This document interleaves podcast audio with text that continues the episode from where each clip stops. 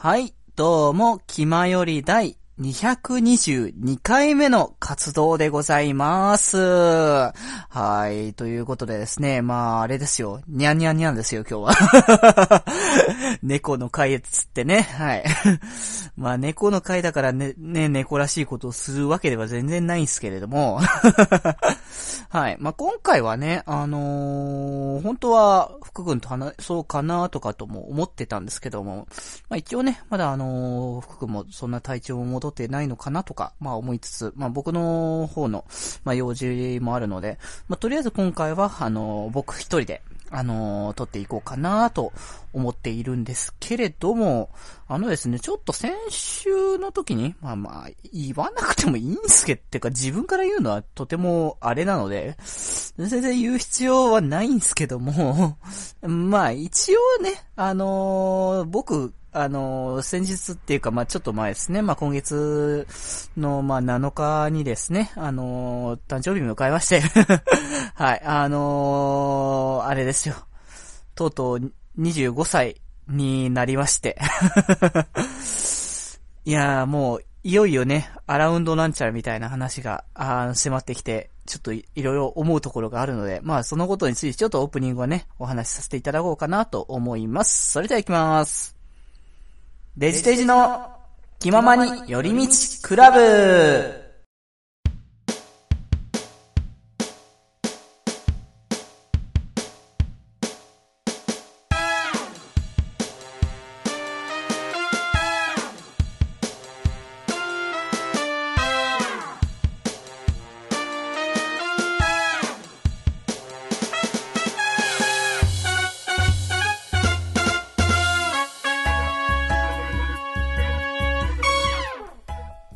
はーい、どうも、皆さん、気まより、デジデジございます。はい、ということでですね、えー、まあ、先ほども言いましたが、あの、僕誕生日迎えまして、えー、25歳になりました。いやー、25ね、本当もうね、死者誤入してしまうともう30という大台に乗っかってしまったということで。いやー、びっくりですよ。なんか自分としては。あの、昔ね、もう子供の頃にやっぱ大人のイメージってもう、もう20後半みたいになってくると、もうだいぶ大人だなと思っているところだったんですけれども、まずそんなことをね、あの考えてたら、結局もう自分がこの年になってると、まあそう大して大人ではないっていうところがなんか分かってしまうところということで したが、まあね、あのせっかくならね、こう25歳、もう本当にね、あの、アラッサーというものに、まなってくるのであれば、まあそれ、だったらね、じゃあそれに向けて何かをしていこうじゃないかっていう、まあ気持ちがやっぱ出てくるわけで、こう、まだまだね、あの、言うてまだ20代なので、こう、まだまだ頑張れる、いいけるっていうところはね、全然ありますので、でね、あのーそのアラウンドなんちゃらが、をなるにつれて、僕は何をしようかということで、こう一つやっぱ思ったのはですね、あの男らしくなりたいなっていうところが、ありまして、あのーなんでしょうね。あの、聞いていただいてわかると思うんですけれども、まあね、あの、いや、あの、僕の写真を見たことはないと思うので、そこはよくわかんないって言う言われるかもしれないですけれども、あのーね、聞いてくれてる感じ？この声の感じとか、こう雰囲気とか、そういうの聞かれてるとよくわかると思うんですけれども、まあ、僕、明らかにね、こう、すっげえかっこいい男とかさ、ダンディーな感じとかさ、あの、あんなそういう、なんだろうね、もう明らかに、こう、男が憧れる男みたいな感じのさ、かっこよくさは、まあないんじゃないですか。まあ、基本ふわふわしてるね、あのー自分がよく出てると思うし、あのー声のトーンがね、あの、どうしてもね、あのーまったりとしているような喋り方なので、そう見えないことなとは思うんですけれども、まあだからこそですよ。やはりね、男、大人の男になるということはですよ。やっぱし、あの、こう、後輩というか、まあ、まあ、うん、八くんとかね、福くんは後輩なんですけども、一応ね、僕の年下の子だから、なんですけども、やっぱそういう、下の子がどんどんどんどん出てくるわけで、そういう人たちにやっぱ憧れられる存在になりたいっていう、なりたいっていうかね、なるべきなんじゃないかっていうのをやっぱ少し考えまして、で、そういった憧れる男ってどんな人だろうっていう、あの、こう、漠然とした想像をちょっとしてまして、で、少しあの、出てきたのが、やっぱかっこいいというか もう安直かもしれないですけども、単純にかっこいい男、男らしいっていうのが、やっぱ、同性から特にね、あの、受ける印象として、あの、かっこいいって思うんじゃないかなっていうのがありまして、かっこ、憧れる？憧れるものなんじゃないかなっていうのを、あの、ちょっと思いまして、だから、せっかくならね、この25歳になって、まだ20代だから、こう頑張ろうと思えば頑張れる年だと思うので、ならば何をしていこうかなっていうのを、今ちょっとね、か、あの、ふわっと考えているところなんですけれども、もう皆さんがね、描く男らしさってどんなものなのかっていうのも、まあまあ何かあればね、決まりに送っていただきたいところではあるんですけれども、あの、僕としては単純に、あのー、まあ、運動の面っていうのが、あの、イメージとして、まあ見た目って言っちゃうとちょっとね、あれなんですけれども、こう、よく言うじゃないですか。あのー、何でしたっけ？完全に度忘れしてますね あれって言っちゃったからもうね、頭の中で想像つく。こういうことよくないですかね？こう、頭の中で、こう、文字とかがこう、形、この想像してる姿が出てきてるのに、こう、口から出てこないっていう、こう、なんとか、こう、脳とか、こう、喉の、こう、ところとかで、どっか止まっちゃってる、みたいなことって、まあ、よくあるかなっていうので、まあ、そんなことを、ふわっと、あの、話しながら、思いついたかどうかって言ったら、ちょっと思いついてない気がするんですけれども、あのー、あ、あれだよ、あの、強靭な、ああ、精神は強靭な肉体に宿る？あ、逆？か じゃあ、あまあまあ、でも、とりあえずそんな感じです。精神が、と、まあ、肉体の、まあ、強さみたいなものが、あのー、まあ、イコールみたいなところはあるので、まあ、やはりね、その、強靭な体を作るためには、まあ、強靭な精神が、まあ、必要。まあ、やっぱね、あの、大変なんですよ。肉体改造とかをするっていうと、あの、皆さんもね、あの、よくダイエットとか、まあ、されてる方、多いと思うんですけれども、あれもほんと大変なことなんですよ。もう1キロ2キロ減らすのだって結構な苦労なんですけれども、そういう意味では、こう、継続的に、もう続けていくっていうものの、まあ、大変さっていうのは、まやっぱあるので、そういう意味で体を強くすれば、まあ心も自然と強くなって、ね、あのー、魅力的な、あの、男性になっていくんじゃないか。ということがあるので、まあそういうことをちょっと思ったんですけども、まあやっぱね、あのー、この番組は、あの、ラジオなんで、ね、あのー、皆さんね、あの、映像は見れないですよ、この番組は。だから僕が、いくら、あの、筋肉をつけようが、肉体を鍛えようが、この番組内では見せれないので まあね、あのー、気前の腹筋企画とかそんなね、あのー、映像にも残らないような企画も一応やってますけれども まあでも、あのー、そういったのではなくて、こう、ラジオの中で僕が男らしくなるにはどうしたらいいかっていうことを、今少し考えていまして、そういうのを、あの、今回ではなくてですね、次回以降に、まあ、あの、八くと福くんと一緒にお話をして、あの、僕がどうやったら、あの、男らしい、あの、大人な男性になっていけるか、というのを今後話していきたいかなと思いますので、あの、皆様にそういった、こうしたら男らしくなるよっていうのが、あれば、ぜひとも、あの、うちに、あの、気前の方に、あの、メール送っていただければと思います。はい。ということでですね、あの、早速っていうか、もうこんな感じで、あの、本編も入っていこうかなと思いますので、ぜひとも最後まで聞いてください、にゃん ひどいな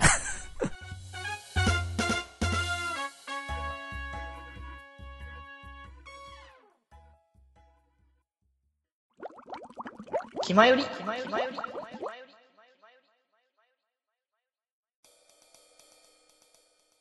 あ、さっきの、あの、オープニング、あの、最後のやつはもう聞かなかったことにしてください。はい。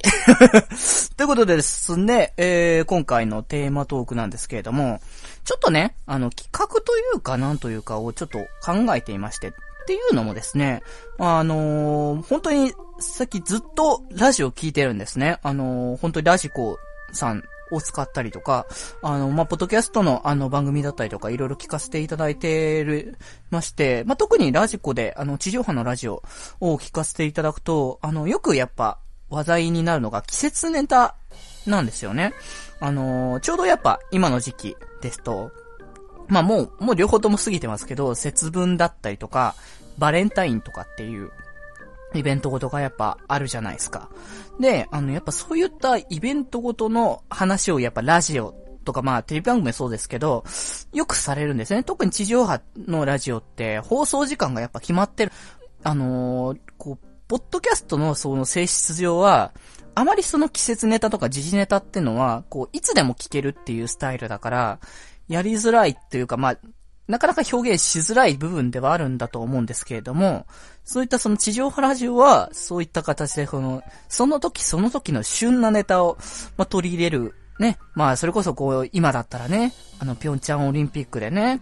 こう、いろんなスポーツ選手たちがね、あのー、メダルを取ったりとかっていう話も結構ありますけれどもね、そういったことも触れたりとかできるっていうことがあるので、あのー、僕もやっぱ、ラジオを、こう、そうやって聞いてて、こういったものもラジオの良さの一つだなって、その季節感を、あの、感じられるっていうのは、その、一つ、その、なんだ、メディアの、あの、良さ、メディアっていうもののあり方なのかなって思うんですよね。こう、まあ、お笑いとかそういう番組、あのー、もありますけれども、やはりその四季を、特にその日本ですからね、これ四季を大事にするっていうのは、こう、日本人としては、あのー、大事な、あの、感覚の、大事というかやっぱ特にその、日本にしかないとは言えないかもしれないですけど、特に日本に、あの、根、根深いところではあると思うので、そういう意味で、その季節ネタのことを、何かその、気前よりでも、まやってないわけじゃないですよ。うちもそのなんかトークテ、テーマトークの中で、こう、確か節分とか、あのー、バレンタインの話って、したかな？バレンタインしてねえ気がするけどな。あ、違う違う違う。したんすよ。バレンタインの話は。したんですけども、あのー、僕のお話になってしまうと、あのー、皆さんがね、やはりバレンタインに求めるものっていうのは、もうキャッキャック、うふふな感じのね、あのー、こう、爽やかな青春、溢れるね、あの、キュンキュンドキドキするようなお話だと思うんですけれども、あの、僕にはですね、まあそういうお話もないんですよねっていうか、あのー、まあ僕の学生時代は暗黒なので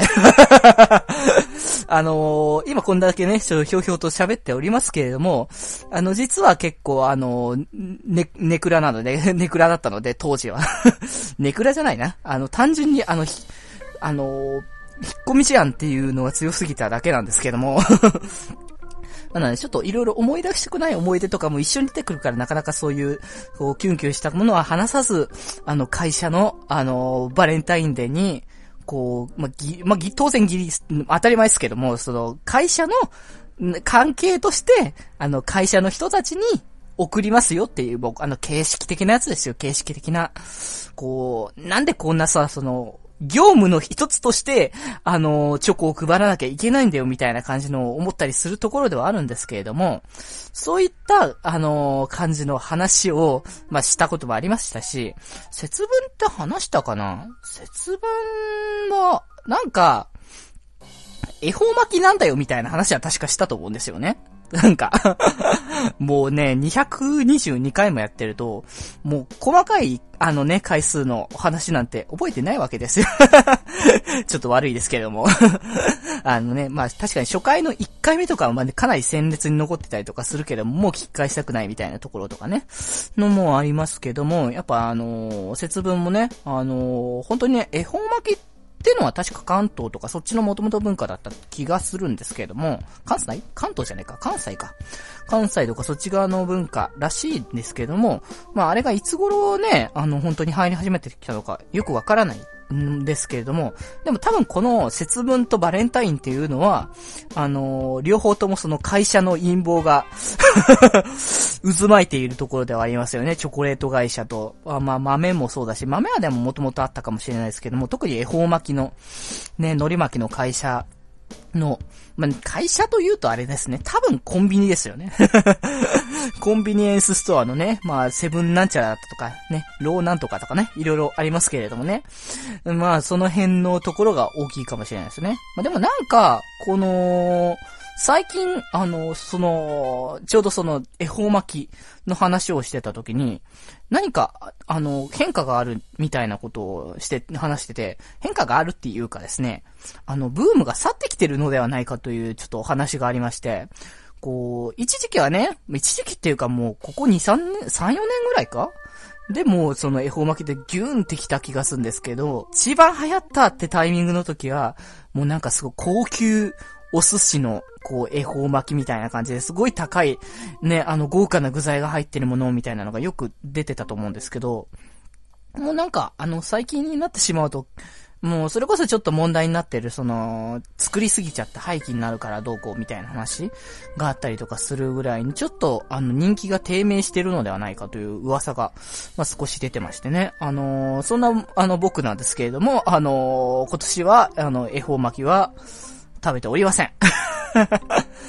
まあ、あれですよ。そんな食べてる暇はなかったですよ。あの、暇はなかったって言うと言い方変ですね。あの、そんな、あの、ことになる状況じゃなかったですよ。僕はインフルエンザでしたから、あの時は。まあ、あの、2月3日は、あの、もう治って、むしろ、あの、節分とかそんなことじゃないよ、サイトよりもセカンドだよ、みたいな話が、まああったので、まあその辺には触れてなかったですけれども、まあ、そんな感じで、宝巻きっていうものが、あのー、今、なんか逆にもうなんか衰退し始めてるのではないかというちょっと危惧を、なんかね、あの、し始めて、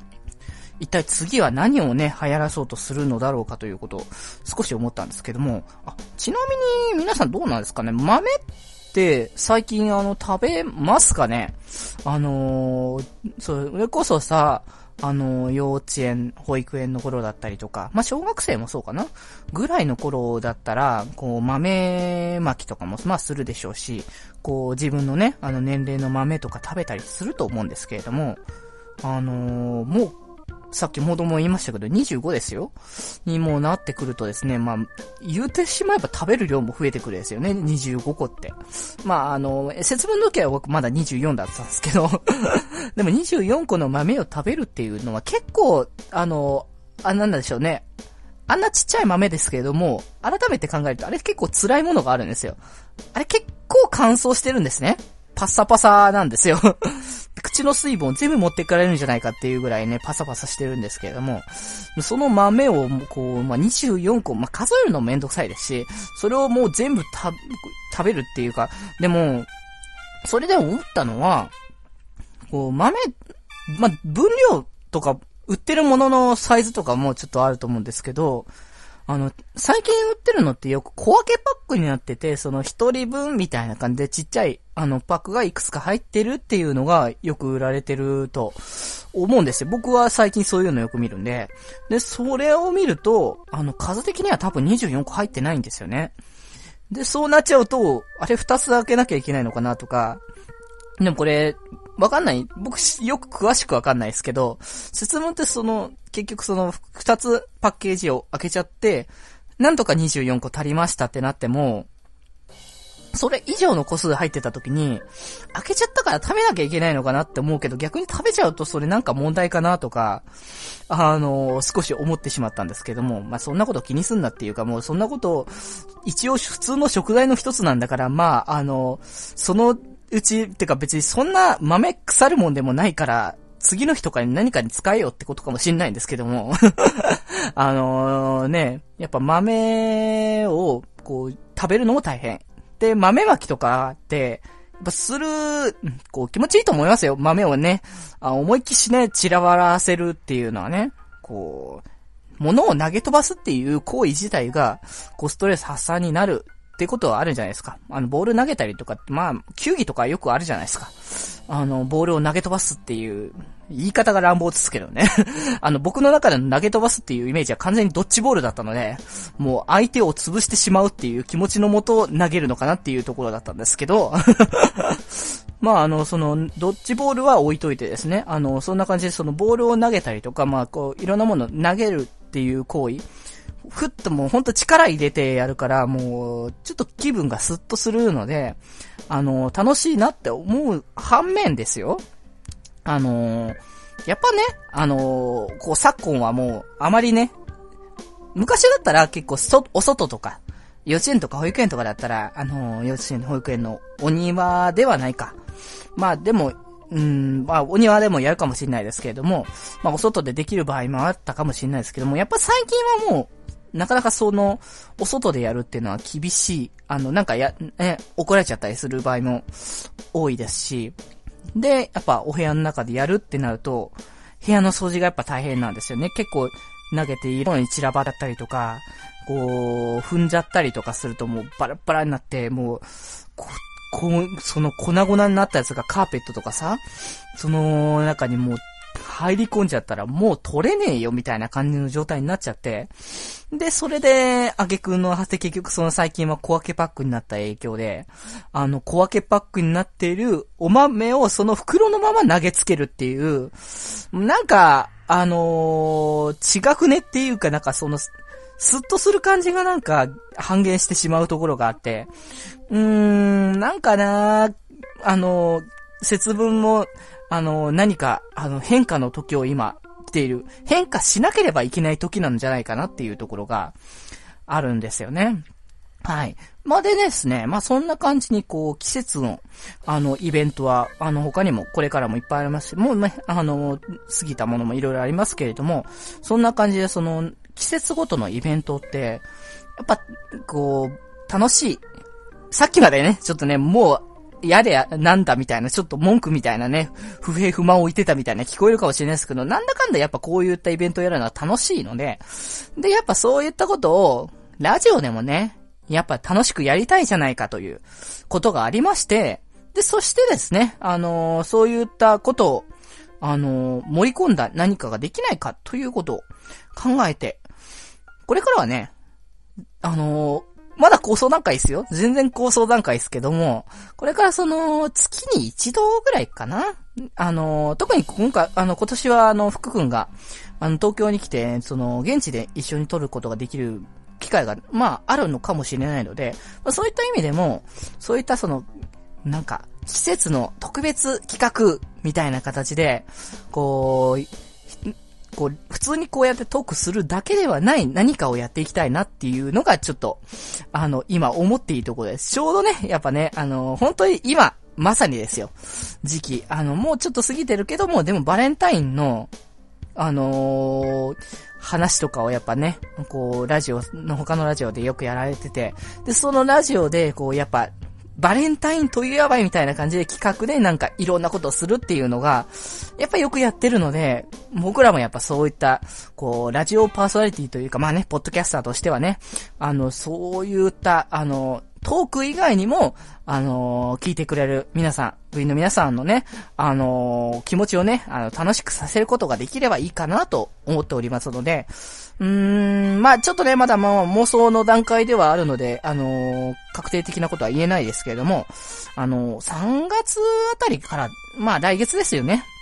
あの、来月ぐらいからは、なんかちょっとそういった、あの企画的なものを、まあできないかなっていうのを、まあ妄想ですけど、ちょっと、ね、考えておりますので、この後ね、あのー、他の二人とも、ちょっとね、話したりとかしながら、あのー、少しずつそういった企画は、あの、進めていきたいかなと思っております。まあ、来月って話になると、一番直近だとひな祭りとか、ホワイトデーとか、まあね、来月は来月でいろんなイベントがあるのではないかなって思ってるので、あの、その辺のイベントについてちょっと、あのなんかやっていこうかなと思いますので、ぜひとも皆さんお楽しみにしていただければと思います。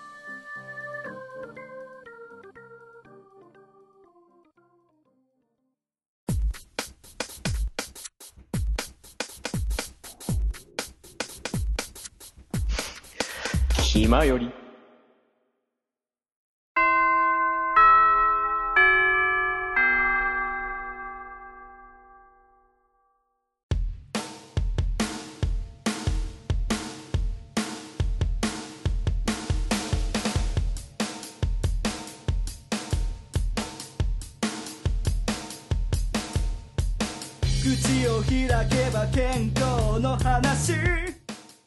はい。ということで、チャイムも鳴りましたので、えー、そろそろ活動のまとめをしていきたいかと思います。はい。ということでですね、今回は、まあ、まあ、誕生日、あの、迎えて2回目でしたけども はい。あのー、そんな感じで、あのー、25人、まあ、かっこいい男をちょっと目指し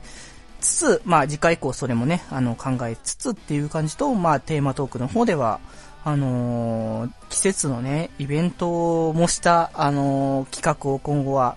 あのー、考えていきたいかなっていう、まあ、両方ともなんかちょっと今後の企画に対してのちょっとお話になったかなと思いますので、はい。なのでね、皆さんもね、こんな感じのその季節ネタを取り扱ってほしいとか、こんな男になってほしいみたいなね、こう、いろんな、あの、僕らに対しての妄想的な、あのね、ことがありましたら、あの、気まよりのメールフォームから送れますので、気まよりメールフォームで検索していただければ、あの、ブログの方から飛べますので、よろしくお願いします。そしてメールアドレスからも送れます。メールアドレスが、よりみち .club.gmail.com yorimichi.club.gmail.com こちらから送っていただければと思います。はい。ということでですね。はい。あのーまあね、ラジオ企画 ね、ちょっと行ってみたものの、いろいろ、あの、こう、手探りで今後やっていくので、まあ、温かい目で見ていただければっていうのと、あのー、せっかくならね、あの、そういったその季節ネタをちょっと他のところにも取り込もうかなって思ってますので、あの、もしかしたらちょっとジングルとか、あの、一新しようかなと思っております。あの、最近はね、その、掛け合いみたいなの、あの、やってないので、そういったのも、あの、やって、その、いつも使ってるジングルではなくて、季節もののその、4月な、4月用のジングルみたいなのを、あの、作って今後、あの、あの、かけていきたいかなっていうのを思いますので、あの、そんな感じのも楽しみにしていただければと。そしてですね、あの、ラジオ紹介を、あの、今回もね、させていただきたいと思います。いや、なんか聞けば聞くほどなんかラジオっていろんなものがあるなって思って、もうどんどんなんか、聞くものがむしろ増えてく一方みたいなところでは あるんですけれども、まあ、そんな感じで、あの、今聞いてるラジオのうちの一つとしてですね、えー、っとですね、こちらが、えー、シャープトラメの2、えー、堀江俊、市川太一の、えー、ルナティックセブン。はい、こちらでございます。こちらですね、あの、あのー、声優の、えー、堀江俊さんと市川大志さんのやってる番組で、えっ、ー、と、ラジオ日経第1、えー、で、放送してるラジオ番組でございます。まあ、ちょっとラジオ日経第一がどこまでの範囲をカバーしてるのかわからないので、あのー、もし聞けないようであれば、あのー、ラジコの、あのー、エリアフリーとか、あの、使っていただければもうちゃんと聞けるはずなので、まあ、ちょっと一応ね、あの、調べていただけたらと思いますが、まあ、こちらの番組が、まあ、堀井俊さんがね、あの、僕がやっぱ漫画が推してるね、まあ、アイドルマスターサイド M で、あの、PL 役で出演されてた、まあ、方なんですけどね。まあ、最近はよくいろんなアニメ。今だったら、デスマーチから始まる異世界、えーと、ちょっとタイトル抜けちゃったんですけど、それに、の主人公とかね、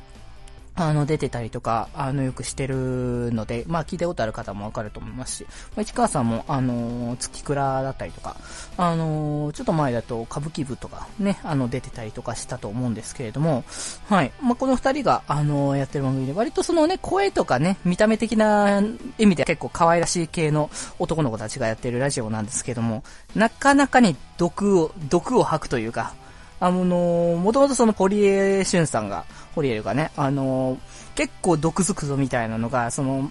前々からちょっとずつね、じわじわ出てて、そのツイッターとか見てもらえると結構ね、ホリエさんのツイッターが なかなかにちょっと秀逸なものが多いので、それで、あの、番組やってるっていうのを、しばらくしてから半年ぐらい経ったのかな？経ってくらいのタイミングでも聞いたんですけども、いや、なかなか、こう、ど、あの、毒、毒づくというか、黒い部分がいっぱい出てくる番組で、一瞬そのなんか可愛らしいほわほわした感じの番組なのかなと思いつつ、なんだろうね、こう社会の闇がいろいろ見え隠れするような 気がするみたいなね。まだそんなに僕も2、3回ぐらいしか聞いてないんでまだわかんないですけども、あのー、そんな感じでそのね、ちょっとダークもありつつ、あの、でもね、あの二人の爽やかな、ね、声がありつつみたいなのもありますのでね、まあ、ぜひともこちらも聞いていただければと思います。はい。ということでですね、あのー、そんな感じでやってきたました。今回の決まり、にゃんにゃんにゃん。でしたけれども、はい、あのー、そろそろね、えー、午後時間なので帰りまーす。ということでですね、今回、えー、部室に集まったのは、みんなの心に笑顔のデジタル電波、デジデジにゃんと、とじゃないですねはい。ということで、もうね、猫語になろうとしたがゆえに あのー、最後の終わりをポシャルで いけないですね。そんなことに気を使ってちゃいけないです。はい。ということでね、まあ本当にね、皆さん、それでは、寄り道すんなよいやー、猫需要ってあるのかなってちょっと思っているので、一応猫、猫的な感じで最後締めさせてもらいます。皆さん、次回も聞いてにゃん Ah.